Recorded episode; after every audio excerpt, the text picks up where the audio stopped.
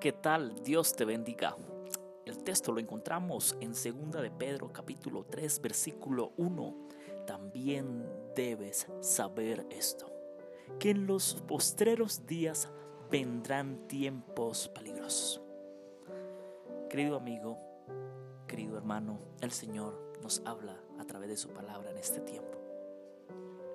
Nos dice que debemos saber y entender muy bien que en los postreros días vendrán tiempos difíciles, vendrá calamidad, vendrá persecución para el pueblo de Dios. ¿Estamos preparados para ese momento? ¿Nos estamos preparando día a día, orando, estudiando la palabra de Dios, colocándonos en las manos de, nuestro Dios? Sabemos que el carácter eh, de los hombres será un, carácter malo de aquellos que son impíos, que, que están lejos de Dios. Y aún Dios les habla y les habla y les habla de diferentes maneras. Les ha hablado y les sigue hablando. Pero son muchos o pocos los que buscan sinceramente al Señor.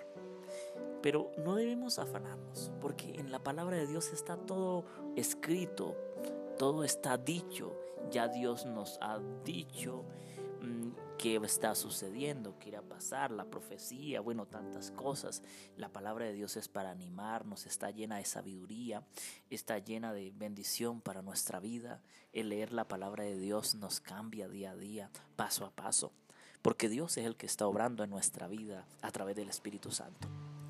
En los postreros días vendrán tiempos peligrosos, tiempos peligrosos, dice la palabra de Dios, tiempos malos debemos nosotros en este tiempo aprender a ser prudentes, a ser sencillos como la paloma y prudentes, prudente como la serpiente. Así lo ha dicho nuestro Señor Jesús. Pero nosotros debemos ser sabios, no necios, no andar como los necios, sino como los sabios, meditando en la palabra de Dios. El saber que en este tiempo la maldad ha aumentado y sigue aumentando, el carácter de los hombres es un carácter continuo al mal y agradecemos a Cristo Jesús porque todo aquel que cree en Jesús es salvo, no solamente él, sino toda su casa. Y lo más importante y lo más maravilloso es que aquel que busca de Jesús y se deja moldear por nuestro Señor Jesús, por él a través del Espíritu Santo, ya no va a ser el mismo que antes. Va a ser un hombre, una mujer transformada, un hombre transformado, un hombre totalmente cambiado porque el que está obrando en él es Dios. Debemos ser muy cuidadosos, queridos hermanos, queridos amigos, en estos tiempos. No podemos estar un poquito con el mundo, otro poquito con Dios y con la iglesia y hacer un, por decir así, una mezcla de, lo de Dios y lo del mundo y lo santo y lo profano y de esa manera no podemos agradar al Señor. Debemos pedirle a Dios sabiduría que escudriñe nuestro corazón.